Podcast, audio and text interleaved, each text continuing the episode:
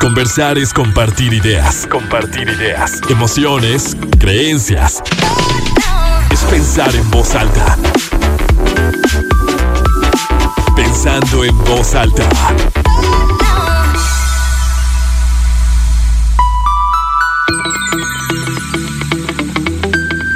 ¿Cómo están? Muy buenos días. Bienvenidos a Pensando en voz alta. Soy Lucía Olivares con muchísimo gusto. Los saludo este sábado 14 de agosto de 2021. Son las 11 de la mañana con un minuto y tenemos 26 grados centígrados en el centro de Torreón. Hoy, como siempre les digo, me da mucha emoción el abrir este tema. Vamos a hablar sobre los celos. Y va a ser un programa diferente porque por lo general, por lo general yo doy la introducción Estoy aquí platicando un poquito del tema durante los primeros 10 minutos, escuchamos algún testimonio y luego ya viene nuestro entrevistado. En esta ocasión Alejandro, psicólogo, ya está conmigo. Alejandro, te saludo de una vez, ¿cómo estás? Muy buenos días, muy bien, ¿y tú? Bien, también contenta, emocionada y creo que como siempre lo he dicho, bueno, la intención de Pensando en Voz Alta es justo esto, pensar en voz alta el aceptar y el abrirnos a, la información, al conocimiento, el reconocer lo que vamos sintiendo, lo que hemos sentido, lo que posiblemente sentiremos en algún momento. Y me llama mucho la atención este tema de los celos porque se tiene muy mm, como clasificado, así como los celos son malos y ahí están y yo no lo siento, pero creo que podríamos partir de la aceptación, o al menos yo sí he dicho, bueno, sí, yo sí he sido celosa, sí he sentido celos. Y, y el reconocer, yo creo que la intención sería, a ver, ¿desde qué punto estoy siendo celoso, celosa y qué son los celos? ¿Por qué siento esto, no? que, que creo que esto nos ayudaría mucho el simplemente el estar en contacto con nosotros mismos cuando estamos enojados, a ver, ¿qué es lo que me está enojando? Cuando estamos tristes, a ver, ¿por qué me estoy sintiendo así? O cuando estamos sentidos con un amigo, con un compañero, ¿qué es esto que estoy sintiendo? ¿Qué de mí? Porque muchas veces es fácil justificar lo que yo siento a partir de lo que el otro hace o lo que el otro dice o el comportamiento, simplemente el comportamiento eh, externo, lo externo, lo que está allá afuera. Pero creo que el, aprendizaje o el, cambio que muchas veces queremos ver en, los demás, pues podríamos empezar a reconocerlo y a trabajarlo con nosotros directamente, ¿no? Exactamente, bueno, y a partir de eso que dices, te quiero compartir a ti y compartirle también al público que nos está escuchando. Estoy escribiendo un ebook. Y bueno, la intención es que sea un ebook, ¿verdad? Eh, que la intención es que sea más como una guía para lidiar con esos momentos en que sentimos celos, ¿no? Eh, como testimonio, si es válido, yo también te, quiero compartir, les quiero compartir, eh, yo fui un hombre celoso, ¿sí? Y, considero que en el sentido estricto, así muy estricto, no deja de ser uno celoso. Así como, por ejemplo, la gente nos identifica y nosotros también llegamos a reconocer, soy enojón, o soy muy este sentido, o me animo con mucha facilidad. Es algo que está presente dentro de nosotros. El problema no es si yo siento enojo si siento tristeza si siento euforia o si siento celos. El problema es qué hago y qué tanto dominio tengo sobre esas emociones. Porque muchas veces nos justificamos con el tradicional yo así soy y el todavía más tradicional es que tú me hiciste dudar, es que tú me hiciste sentir eso. Y eh, yo creo que el primer paso para poder lidiar con este tipo de emociones tan desagradables como son este, la inseguridad, los celos y sobre todo la dependencia emocional, que es ya un fenómeno más complicado, eh, primero tiene que reconocerse. los estoy sintiendo y no está mal, porque cuando tratamos de negarlos, Digo, no, no puedo estar sintiendo esto, esto no es de humanos. Y estoy luchando con eso, estoy luchando contra mí. ¿Y no te ha pasado que cuando quieres evitar algo, termina por suceder? Como las famosas profecías que se autocumplen. No voy a llorar en la película, no voy a llorar, no voy a llorar. para aquellos que ya vieron Diario de una Pasión 68.500 veces. se convirtió en una de mis películas favoritas. Pues lloro cada vez que la veo ¿sí? Y no puedo evitar, no puedo negar esa emoción porque es parte de mí. Decíamos ya en, en algunas ocasiones, creo que sí me tocó platicarlo aquí contigo ya antes, Lucía, las emociones, dicen los teóricos, los que se dedican a investigar y a hacer teoría, que son dos cosas o tienen dos características o cualidades. Una que es automático. Las no, ajá, no tienes control sobre eso. Y la otra es que son efímeras. Ujú. Duran Se van. apenas algunos minutos, ¿sí? Ya lo que viene después de la emoción, que implica el temperamento, el intelecto, las creencias, los valores, esa emoción se va convirtiendo en un sentimiento. Los celos podrían quedar en una emoción.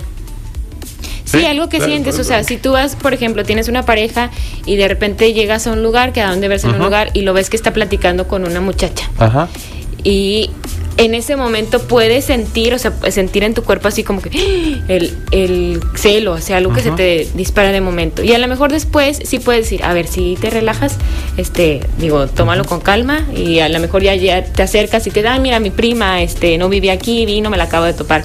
Ah, pero de momento eso que dices es inmediato, o sea, esto ya se disparó y, y se fue. Lo malo sería cuando eh, es como algo que, como decías, que, que no sabes qué hacer con él o que puedes hacer una escena y que puedes generar un conflicto o que puedes empezar a darle vueltas a la cabeza y ya y ya es algo que con lo que se batalla, ¿no? Que se Exactamente. convierte en un problema en la Esa emoción relación. ya se convirtió en un sentimiento. Ajá. No es lo mismo hablar de alegría que hablar de felicidad. La alegría es momentánea, circunstancial y fácilmente vinculable a un evento.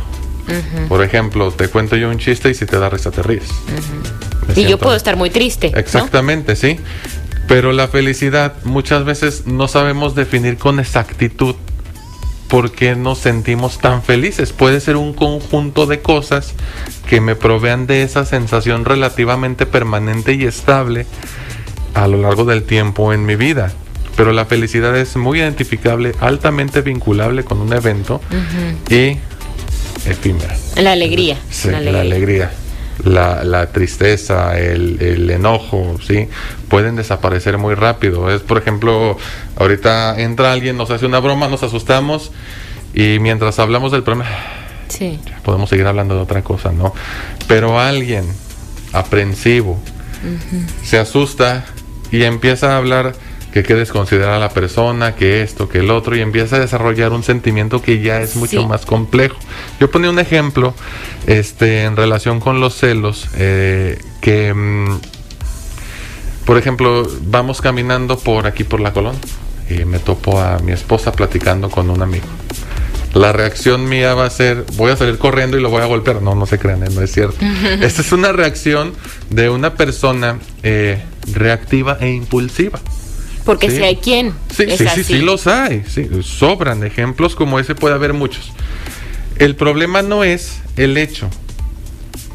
Sí, porque ante una misma circunstancia, dos personas distintas van a reaccionar de manera muy diferente. Entonces, el, el clásico ejemplo es ese que te acabo de poner. La veo con el amigo, corro y le suelto un trancazo, ¿no?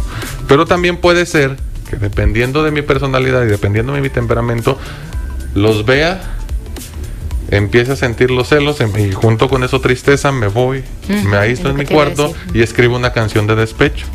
Esa es otra forma de reaccionar. Y O le mandas un mensaje, no quiero volver a saber nada de ti, eres la peor El- mujer, el- yo confié Ajá. en ti.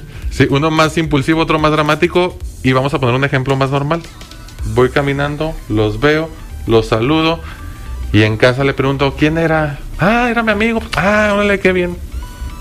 Punto, ¿no? El hecho fue el mismo. La forma de reaccionar fue distinta. Entonces, el problema no es lo que hace nuestra pareja, sino cómo lo sentimos, pero sobre todo cómo lo manejamos. Oye, a ver, ¿y qué hay? Porque se me ocurrió otro ejemplo que también eh, lo he visto. Ahí está, el, el impulsivo o el Ajá. que es agresivo, Ajá. el dramático, así de que no, descaradamente Ajá. ahí en plena colón platicando con un hombre. El que, hola, ¿cómo están? Y ya después, ¿qué pasó? Y el que, ¿qué tal la persona que se hace como que, ay, no pasa nada, pero luego se presenta otro episodio en el que luego reclamas, sí, pero tú, ¿qué tal? Ahí andas faroleándote o saliendo con tus amigos, bla, bla, bla, y que ni siquiera los conozco porque también se presenta. ¿Eso sería también como medio dramático? E, e, ese es el ejemplo más claro de la persona que se guarda las cosas, de la persona que trata de luchar con lo que está sintiendo. Ve la escena. No, no, no, yo no puedo estar sintiendo celos porque yo soy una persona equilibrada y este habla mal de mí. Entonces, efectivamente, hace como que no sucede nada. Pero en su actitud, sí, y en la costumbre que se genera en la pareja de que ya conozco algo de ti, más o menos sé cómo reaccionas, su pareja lo empieza a notar raro Oye, ¿qué tienes? No, nada, pero está ensimismado. Este, a las preguntas responde a la defensiva o se manifiesta un poco agresivo en la, en la interacción. No, no, no, es que no tengo nada. No, no, ya te dije que no tengo nada.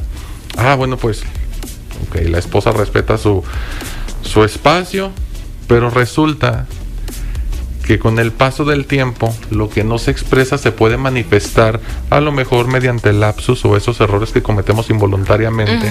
Este, hice algo que no quería hacer y no me di cuenta, los inconscientazos. O dije algo que no quería decir sin darme cuenta.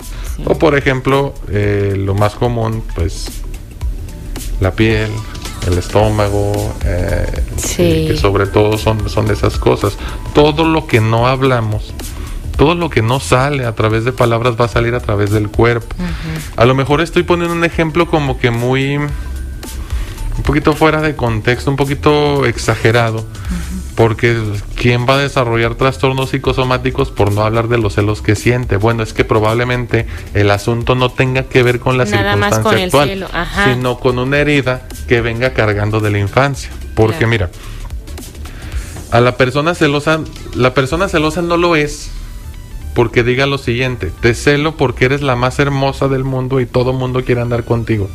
Eso no es cierto. O sea, hay dos características muy particulares que yo identifico en las personas que son celosos manifiestos o celosos este de closet, que son inseguros y que son emocionalmente dependientes. Y que para que esas dos cuestiones se den, probablemente hay una historia en una parte del desarrollo en la que todo el apego eh, se dio de una manera pues no la más adecuada. ¿sí? Alejandro, ¿te parece si aquí hacemos la, pausa para no cortar? Y ahorita nos hablas de la inseguridad y la dependencia. Muy bien, vamos a hacer una pausa y volvemos. Y bueno, nos quedábamos en esta, en estas dos partes, ¿no? Que, que justo te, te preguntaba Alejandro, a ver, ¿qué ocurre cuando una persona se dice no soy celoso? Yo no siento nada, esto no me está permitido, yo sí lo vinculo. Creo que a los hombres les puede pasar un poquito más, así como que no, yo no soy celoso.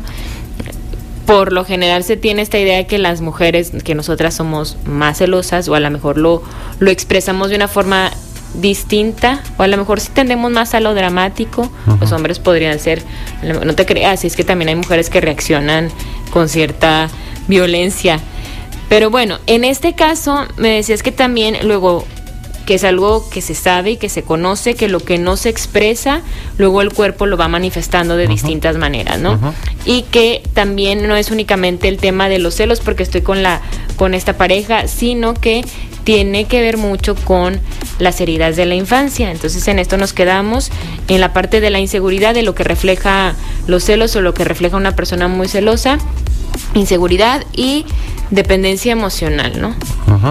Mira, este, teniendo en cuenta esto que acabas de decir de, la infancia, bueno, recordarme, eh, me tocó hace tiempo atender un caso en el que mientras el paciente era adolescente, su mamá se fue de la casa. ¿Sí? Entonces, como lo comentó él, me senté invadido por una profunda tristeza. Estaba muy triste yo, porque se fue mi mamá y no me explicaba por qué se había ido mi mamá. Muchas veces, este, o en la mayoría de los casos, los niños tienen la fantasía de que los papás se van, de que los papás o las mamás se separan por culpa de ellos. ¿Sí? Entonces, una herida de abandono es una herida con la que cargamos hasta que no decidimos ir a, a nuestro proceso terapéutico y trabajarla. Mientras no hablemos de esa herida, que a lo mejor podemos decir, porque luego la gente decía, bueno, y sigue diciendo, pues a mí me crearon a puro chanclazo y no pasaba nada. Mucha gente de generaciones anteriores dicen, ay, es que ahora todos están muy, muy exagerados, antes no había psicólogo, cada quien se hacía cargo de sí mismo, no teníamos traumas, la vida seguía, todo muy bien. Y, y sí dices tú, ay, yo como porque sí tengo mi proceso terapéutico desde hace no sé cuánto tiempo y voy revisando y revisando, y dices, ¿de verdad antes no pasaba nada o no se daban cuenta y seguían el patrón? No sé. Sí, bueno, mira, lo que pasa es, con estas heridas de, de abandono, estas carencias. La gente suele resolverlas sin darse cuenta mediante algo que es socialmente aceptadísimo. ¿Qué es? La bebida. Ah. o cualquier otro tipo de sustancias. ¿sí? Finalmente, una persona alcohólica es una persona dependiente. Claro. Del alcohol. Una persona adicta a alguna otra sustancia es una persona dependiente, por eso se llama drogodependientes. Claro. Emocionalmente se está cubriendo una necesidad. No nada más tiene efectos a nivel físico, sino que también tiene efectos a nivel emocional, a nivel sobre todo inconsciente. ¿Sí? ¿Por qué no fue al psicólogo? Bueno, porque no me había dado cuenta que lo necesitaba. Ahora, si no lo resolvemos, lo que va a pasar es lo que los psicoanalistas conocen como compulsión a la repetición. ¿Sí? Y la compulsión a la repetición va vinculada a una frase que me gusta mucho que dice, repetimos para no recordar. Es preferible volver a actuar el conflicto una y mil veces porque es menos doloroso repetirlo que recordarlo en terapia vamos a recordar precisamente para no repetir eso. Sí. Sí, y una vez que se da cuenta, ah, entonces por eso batallaba mucho con las relaciones. Ah, entonces por eso cada vez que no tomaba, aparte de sentirme mal físicamente, me sentía mal emocionalmente. Sí, y es cuando hacen clic las cosas. ¿Me Pero sí, sí, sí, es que me quedé anonadada porque definitivamente entrarle como a revisar lo que te está haciendo daño y lo que estás sintiendo, es que si es doloroso, es muy sorprendente ver cómo tiene una razón de ser, saber cómo lo que estás viviendo, lo que estás sintiendo, lo que has decidido, no es fortuito, no es es que porque a mí me toca esto, es que porque si yo soy una buena persona tiene que pasarme estas cosas, porque a los demás no. Y, y que sí, muchas veces, muchas veces hay, hay personas que no entran a un proceso terapéutico y que tienen razón, o sea, es socialmente muy aceptado la fiesta, la bebida, el, estar eh, consumiendo diferentes sustancias que te mantienen en este estado como eufórico y que te hacen ver además que estás bien, ¿no? Porque ante la sociedad, como es muy permitido, y, sobre todo creo que aquí en México es, ay, está muy bien. Mientras quien llora, quien está revisando, es como que no, está muy mal, ¿no? Ahora, fíjate, desde que estamos hablando de esto también, Em, hay algo que les fascina a las personas que son este, celosas en extremo, que es el control. Sí. sí. El control les proporciona cierta tranquilidad. Por eso el, alcohol es muy funcional. Y por eso dices que la botella nunca me abandona. Pues sí, porque yo tengo control de la botella. Hoy me levanto y la compro y la botella no me traiciona, no piensa por sí misma, no me contradice si te fijas... ¿No es también un poco como las mascotas? ¿No pues sí, pues la mascota no puede defenderse. Ahí está ahí. O sea, al final de cuentas, y es, es, algo que se privilegia mucho, ¿eh? Lo cual incluso manejan como algo extraordinario. A mí personalmente no me parece, ¿verdad? La, la lealtad de los de las mascotas, sobre todo de los perros. Sí, sí, son animales leales, pero porque su naturaleza es gregaria. No porque nos estén haciendo el favor de sernos leales, sino porque es la naturaleza del, del, animal. O sea, no está haciendo ningún esfuerzo por hacerlo. Claro. ¿Me explico? Entonces, eso que se exalta tanto en las mascotas, en el fondo es lo que en realidad se esperaría de las personas. Sí. Que no se quejaran, que siempre estuvieran disponibles, que me comprendieran infinitamente y no se puede. Que me llenaran de, de besos, que cuando llegara este a mi casa siempre estuvieran ahí moviéndome la cola, literalmente, que ahí se acuesten conmigo, que eh, aunque yo esté de genio, ellos nunca dicen nada. Y es que es como justo esto, ¿no? Lo que esperamos que el otro me dé, que, lo, que el otro haga. Es- esta lealtad, el que nadie exista. Que si, si se salen de la, de, a la, de la casa y anden en la calle, regresen siempre a mí. Porque eso también se dice mucho. Es que ellos saben que aquí hay, o sea, que aquí están bien cuidados. Y qué fuerte también ese tema de, del control, porque sí, evidentemente, yo lo veo mucho, el decir y el esperar, me, me ocurre con, con amigas, o sea, con, con mujeres que son con quien platicó un poquito más, de a ver, es que ¿por qué, ¿por qué no te avisa? ¿Por qué no hace esto? A ver, ¿por qué yo espero que un hombre haga esto? Que, que esté como todo bajo mi control. Y en el control hay mucha inseguridad, no hay mucho miedo, siento, de que el otro pues sea libre de las libertades.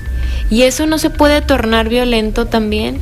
Ya es violento ya es de por sí. violento el control, ¿no? Sí, nada más que es un deseo y una fantasía de que en realidad tiene el control. O sea, es como lo decía en algún video corto que subí hace tiempo. Los celos son de quien los siente, no de quien los genera. ¿eh? Entonces, mediante esa fantasía y ese deseo de control, lo que yo me estoy diciendo equivocadamente es que si, la, si yo evito que la persona salga, mande mensajes, eh, etcétera, yo voy a dejar de sentir celos. No es cierto. Se han dado cuenta y lo saben las personas este, celosas que eso no sucede. Al contrario, genera más frustración porque a final de cuentas eh, se dan cuenta, perdón, que lo que ellos piensan no es cierto, que no pueden tener el control total de su pareja y que su pareja, al ser otro individuo, tiene sus propias necesidades que no son necesariamente las de él.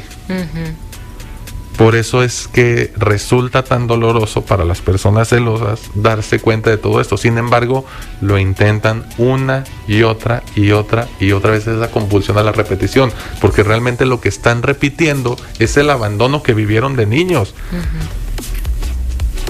vinculado a la relación actual.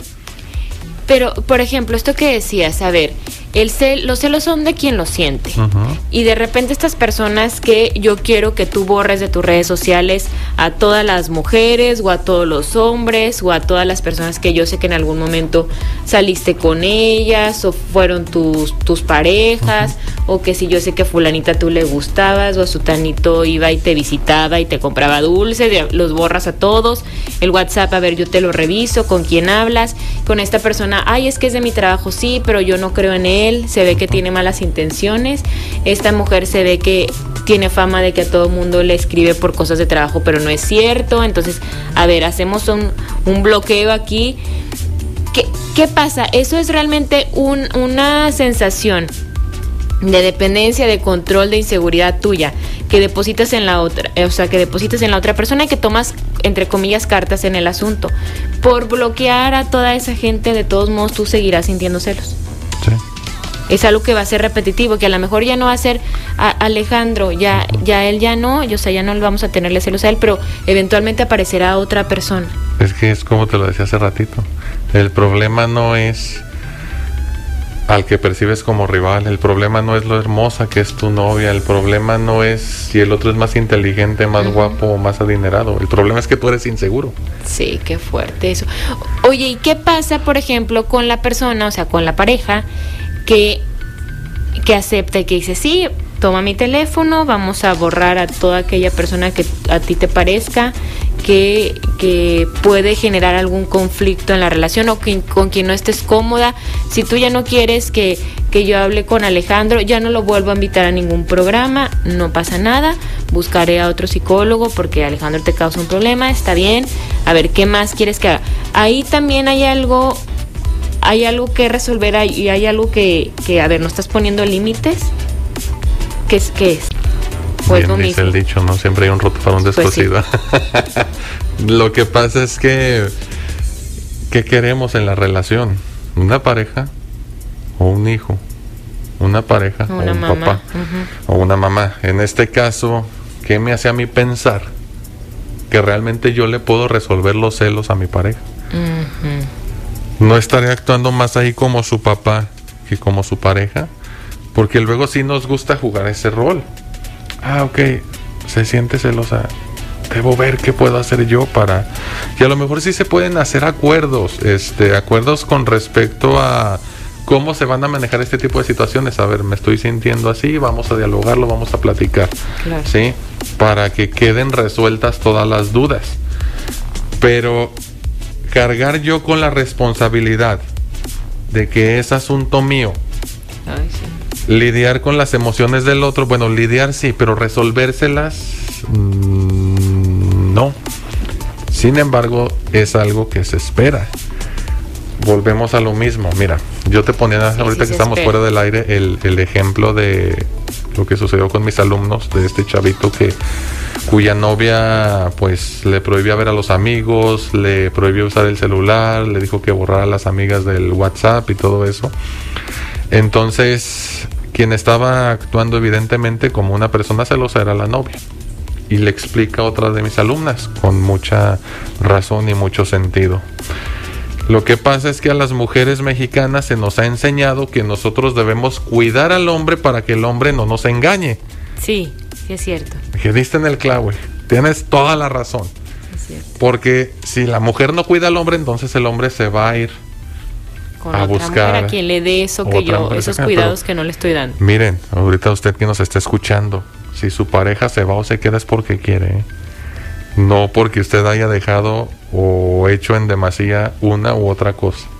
Que no le echen la culpa. Pero si, se tiende a culpar es que se fue porque yo lo descuidé. No es cierto. Oye, Alejandro, pero déjame decirte una cosa, ¿eh?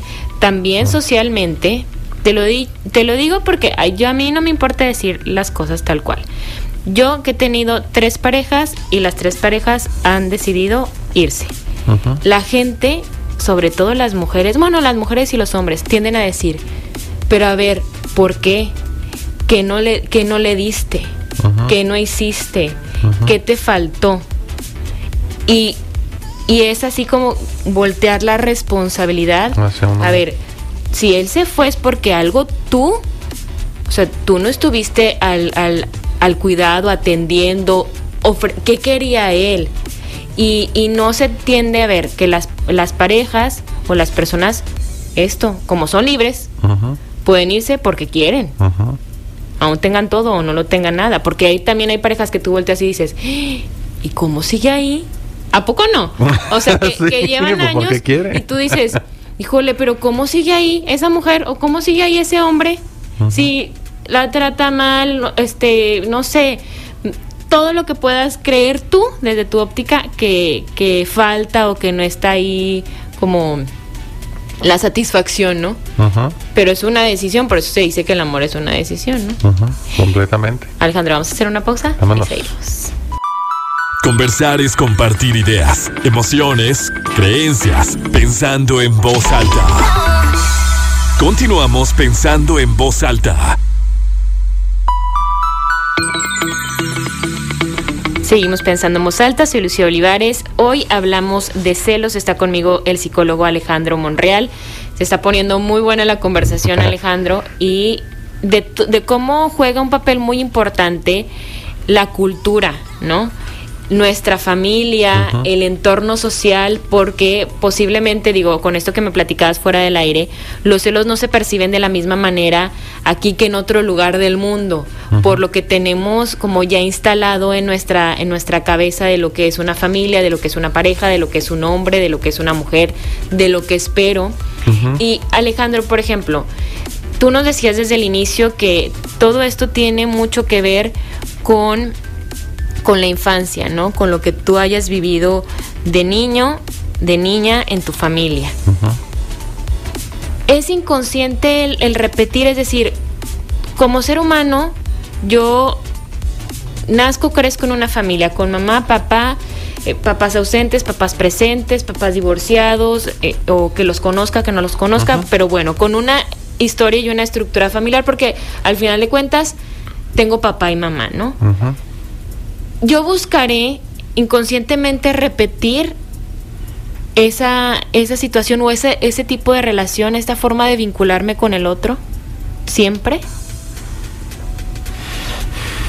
Yo buscaré, no, tu inconsciente lo hará. Porque cuando hablamos del yo, hablamos de generalmente la parte consciente. Sí, desde no es algo que buscamos y que quede claro, o sea, si tengo relaciones caóticas no es necesariamente porque yo lo quiera, porque la mayoría de las veces no lo comprendemos. Sí, es lo inconsciente lo que nos lleva a actuar así. Cosas sobre las que no tenemos dominio y por ende tampoco conocimiento, pero que ejercen influencia sobre nosotros. Eh, eh, mira, sucede lo, lo siguiente, y te voy a poner un ejemplo que utilicé ayer, me gustó mucho. este resulta que en una parroquia había un sacerdote y el sacerdote descubre que todas las noches se metía a la, al edificio a hacer desmanes. Sí, tumbaba esto, tumbaba el otro, estaban rasgadas las bancas. Entonces agarra al gato y lo amarra a un árbol. Problema resuelto. Con el paso del tiempo el gato muere atado al árbol y el padre se cambia de parroquia y llega un padre nuevo. Y descubre que había un gato amarrado al árbol y ya estaba muerto. Entonces va y consigue otro gato y lo amarra otra vez al árbol. Pero lo hizo solamente porque vio que el gato estaba amarrado. Pues, tengo que poner un gato nuevo, ¿no? No sabía el contexto, el antecedente por el que el padre anterior había atado al gato.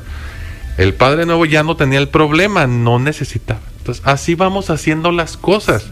Nuestros papás nos enseñan sin querer, sin darse cuenta, formas de relacionarnos. ¿sí? Entonces, yo ahorita que estábamos fuera del aire, te, te ponía el ejemplo este de eh, el matrimonio, que es muy funcional, que es incluso hasta ejemplar, ejerciendo sus roles. Un papá como excelente proveedor y una mamá que es excelente ama de casa, que a todo le dice que sea al marido, eh, que no cuestiona nada, eh, y los hijos no se quejan de nada.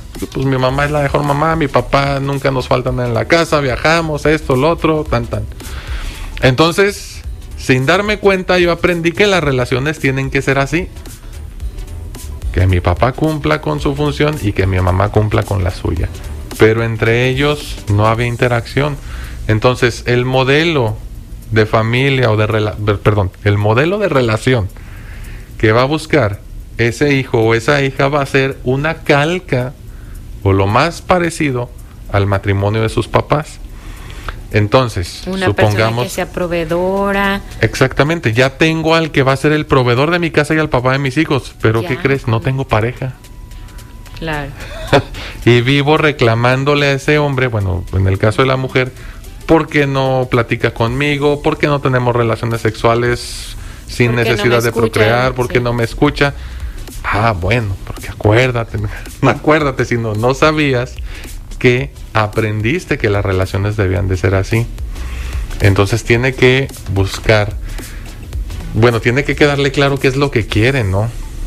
Para empezar, si se quiere casar, si quiere tener hijos, este, si, le, si es usted este, heterosexual, somos, son cosas que muchas veces no nos preguntamos. Qué fuerte. Sino que vamos repitiendo. Sí, porque en ese caso tú lo repites y dices, bueno, a ver, me caso, ya voy a tener quien sea el proveedor, que mis hijos estén bien, que no les falte nada económicamente. Yo pues voy a sentirme un poco sola, sin ser muy escuchada, ni tener un compañero con quien platique, con quien pueda tener relaciones sexuales, con quien tenga, o sea, no voy a tener una pareja, pero voy a resolver el problema de mis hijos y de su manutención y demás. Pero entonces, como para que, esto dices, como para qué te casaste, porque era el paso que seguía, que creo que eso pasa o sea, nos ocurre mucho a las mujeres, ¿eh? Un poco también esta presión social de decir, y que la gente dice, no te vas a casar, ¿y por qué no te casas? Y, y llega un punto en que se empieza a buscar un poco desde ese lado. O sea, sí, ¿cuál es el, o sea, qué sigue? ¿Qué sigue? ¿Quién, ¿Quién va a proveer? ¿Quién me va a mantener? Porque, ojo, también es muy cultural de que, pues si te vas a casar, es también como para que te mantengan. Y se dice, de generaciones anteriores, que yo creo que, que ah, muchas de las que repiten ese, ese tipo de patrón que nos comentabas. O sea, en la familia ejemplar. Y luego que dice la gente, ay, muy bonita familia, llevan ya muchos años juntos, mira, él siempre muy responsable, eh, si, no, como que no pelean, siempre andan juntos para todos lados, pero tú no sabes desde la parte emocional que tan vinculados se encuentren. ¿no? exactamente. Ahora, este, lo otro que se aprende inconscientemente en este ejemplo que te acabo de poner es que la mujer vale solamente si tiene un buen marido proveedor. Sí, híjole, qué fuerte. Se está valorando a través de la relación cuando tiene un valor intrínseco, pero eso es algo que cuesta mucho trabajo entender. La relación definitivamente viene a sumar a mi vida, pero yo sigo valiendo lo mismo esté dentro o esté fuera, ¿eh? Sí, Eso es muy fuerte. Eso es muy, no, es muy fuerte porque sí. Y, ayer lo platicaba con un amigo. Me pasaba una, una imagen como estos que, que pareciera como meme, pero no. Que dice, mi abuela estudió, fue la primera mujer de su ciudad que estudió medicina, tal, tal, tal. Mi mamá fue la primera mujer que hizo una especialidad eh, de tal. Y, y ahora, o sea, es, perdón, es como despectivo, pero lo voy a poner como ejemplo. Pero ahora se cree que una mujer es valiente y que debe de ser ovacionada porque aparezca en una fotografía o en una revista sin, sin haber depilado sus axilas. Y me preguntaba qué, qué opino al respecto. Entonces yo le decía, es que y porque la imagen decía es insultante, yo le decía, a mí no me parece insultante, porque creo que cada quien, el romper patrones para cada persona implica muchísimo. Y si hay gente a la cual la educaron como tú sea una niña linda, perfecta, y que los papás eh, buscan que cuiden mucho su aspecto físico porque es la forma más fácil de encontrar un marido, entonces ir como lo que sigue en su vida y que para muchas de esas mujeres es difícil decidir, oye, yo no quiero hacer esto, es muy difícil, o sea, se dice fácil y tú lo puedes ver en una foto y dices, ay, no, pero realmente implica muchísimo. y, y le dije, yo creo que a la mujer se le venera mucho o se le resalta mucho el que sea una buena mamá, el que tenga una pareja, o sea, la belleza también, creo que la belleza, la fertilidad es algo que se resalta mucho de una mujer, pero ahora, que hay mucha gente se dice que ahora es muy difícil ser mujer porque hay muchas exigencias, pero ahora además pues se busca que seas económicamente independiente, que seas profesionalmente exitosa, pero que si no tienes lo primero, como esta vida personal un poco resuelta de que tengo la pareja, tengo los hijos, eh, cuido mi aspecto personal, entonces no sirve de tanto eh, la la libertad económica y el, y el éxito profesional. Porque muchas veces, y yo lo he escuchado mucho, seguramente ustedes que, que, nos están atendiendo también, es como que, mira, le va muy bien, es muy exitosa. Sí, pero está sola. Sí, pero no se ha casado. Y, y ya está grande, ¿eh? O sea, ya se tiene que dar prisa. O sea, y que, que muchas veces no se, no se ve al revés. O sea, si es una mujer, ay, que se casó, que tiene sus hijos, bla, bla. Sí, pero no, no, no es exitosa profesionalmente. No, pero no gana bien. No, porque si ya tienes el marido que sea tu proveedor, entonces ya con eso. Qué duro, porque también creo que que luego es como vas, se van tomando ciertas decisiones, que también me pasaba en un video ayer mismo la misma persona de de lo que se espera y lo que se le exige a los hombres, que a veces no te pones a pensar a ver, qué presión se ejerce entre a, un hombre que tú le estás diciendo inconscientemente o la sociedad inconscientemente le estás diciendo, tú tienes que proveer, tú tienes que hacerte cargo de todo. Y que también lo ven muchas veces, muchas veces en casa y repiten ese patrón. Y que también se puede ejercer un, cierto tipo de violencia contra el hombre del que se habla muy poco. Exactamente, digo, pues son los es una cuestión multifactorial, Lucia, no podemos atribuirla únicamente a una sola causa. Eh, sin embargo, tampoco podemos negar que pega. ¿sí? Y socialmente estamos muy acostumbrados a ponerle etiquetas, sobre todo etiquetas de valor a las cosas. Sí. Sí, y a las cosas que vemos fuera de nosotros, cuando realmente la lucha debe de darse acá adentro. ¿sí? Uno es quien valora porque uno es el que vive desde su propia experiencia, Claro. ¿no? Entonces es como me lo ponía a mí mi terapeuta de ejemplo. Eh, los historiadores interpretan la historia, ¿sí? Pero me, me platicaba ella que su abuelo le tocó participar en la revolución y a ella le gustaba mucho escuchar que el señor le platicara lo que había vivido. Y dice, oye abuelo, pero es que los libros dicen acá, no, los libros también. Yo estuve ahí. ¿Sí? En este caso que planteas, en el ejemplo que pones de, de las mujeres, es quien está viviendo su lucha es esa mujer. Sí. Tanto la que está como líder en una empresa, como la que este, logró destaparse, este, expresar su feminidad como ella la quiere expresar. La lucha y la experiencia es de ella. Quien la va a valorar es ella. Probablemente es algo que, que cuesta mucho trabajo eh, entender. Quien tiene que valorar tu lucha eres tú. Porque la gente este, siempre va a hablar. Y la gente puede decir cosas positivas, cosas negativas. Y ojo, aunque tú ya hayas aprendido a valorarla, eso no garantiza que los demás vayan a estar de acuerdo contigo. Sí. ¿Por qué? Por lo mismo que decía Jean-Paul Sartre, el infierno son los otros. Explico la frase. Qué padre sería que en el mundo solamente existiera yo y millones de clones míos. Entonces, si yo tengo una idea, todos mis clones me van a aplaudir. Si yo quiero comer hamburguesas, todos mis clones van a decir que sí. Pero afortunado o desafortunadamente no es así. O sea, conforme vamos creciendo, conforme nos vamos desarrollando, este, vamos adquiriendo individualidad, valores, ideas, pensamientos que son míos. Y lo mismo pasa con las otras personas. Desarrollamos individualidad. La individualidad es eso tan enriquecedor, pero también frustrante, porque en esa interacción tengo que aprender a negociar, tengo que ceder, tengo que aprender a hacer acuerdos de modo que no termine yo destruyéndote a ti, ni tú destruyéndome a mí. Pasa eso mismo con los celos. O sea, es mi sentimiento. Y yo tengo que hacerme responsable de ese sentimiento y de la reacción. Porque también me queda- tiene que quedar claro que tú tienes tus propias necesidades y que no eres una extensión de mí. No eres mi clon.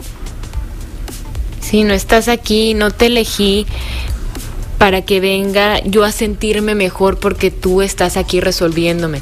Y que pasa mucho, Alejandro, cuando buscamos así desesperadamente una, una pareja para ya no sentirme triste, para ya no sentirme solo, para ya no sentir esto que estoy sintiendo. O sea, es decir, a ver, el otro, por lo general, va a venir a mostrarte más de lo que tienes que estar sintiendo, ¿no? Entonces, si tú te sientes solo, triste, enojado, desesperado, inseguro, lo que tú quieras, pues si llega una persona a compartir más íntimamente contigo, probablemente sientas todo eso exacerbado, ¿no? Por eso sí. Dijiste algo bien fregón. O sea, si de verdad quieres que haya intimidad, o sea, vas a descubrir no solo lo bueno, Sí. sino lo que no te gusta tanto, lo que no consideras. Eso sí es intimidad, lo otro es puro narcisismo. Porque Uy. si yo nomás estoy esperando lo bueno, pues no, no me estoy relacionando con la persona, sino que me estoy relacionando con esa extensión de mí mismo que yo puse en la persona. Así la es. intimidad es lo que me gusta y lo que no me gusta. Sí. Y hay que entrarle eso. Vamos a hacer una pausa y regresamos. Seguimos pensando en voz alta, soy Lucía Olivares, estoy conversando con el psicólogo Alejandro Monreal sobre los celos y Alejandro con estos dos minutos y medio que nos quedan, ¿cómo cerramos este tema? Mira, este, aunque es difícil reconocer lo que no nos gusta de nosotros, es muy útil, es necesario y sumamente importante, ¿no? Porque una vez que tú voltees a ver aquello que no te gusta de ti mismo y aprendas a aceptarlo, va a suceder lo que dice la siguiente frase. Lo que niegas te somete, lo que aceptas te transforma. Cuando aprendes a decir, sí, sí soy enojón, sí, sí soy celoso, y esos celos y ese enojo son míos, me voy a hacer responsable de ellos. La forma de entender, de visualizar las relaciones cambia. Me explico, pero tiene que ser un cambio que no nada más se dé acá arriba en tu pensamiento, sino que tiene que hacer clic con el corazón. ¿sí?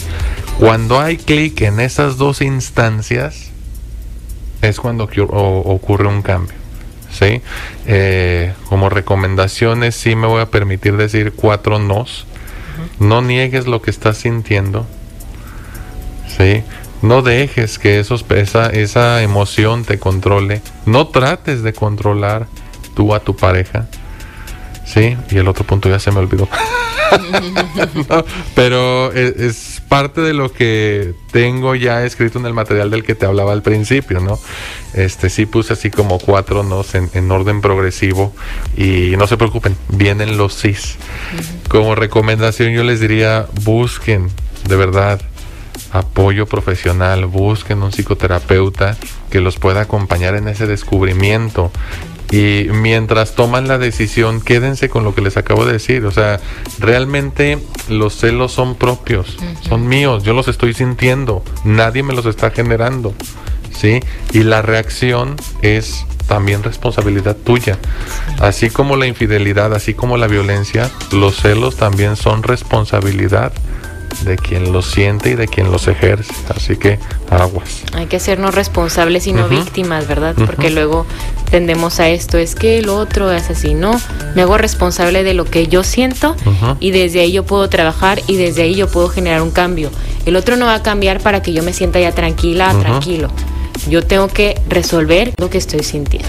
Exactamente. Alejandro, como siempre, te agradezco muchísimo. Hombre, nombre, gracias a ti, gracias a ustedes. Cuando quieran aquí estaremos. Claro que sí, y gracias, gracias a todos por escucharnos. Soy Lucio Olivares. Ya saben que tenemos una cita el lunes a las 2 con más información. Conversar es compartir ideas, compartir ideas, emociones, creencias. Pensar en voz alta. Nos escuchamos el próximo sábado. Pensando en voz alta.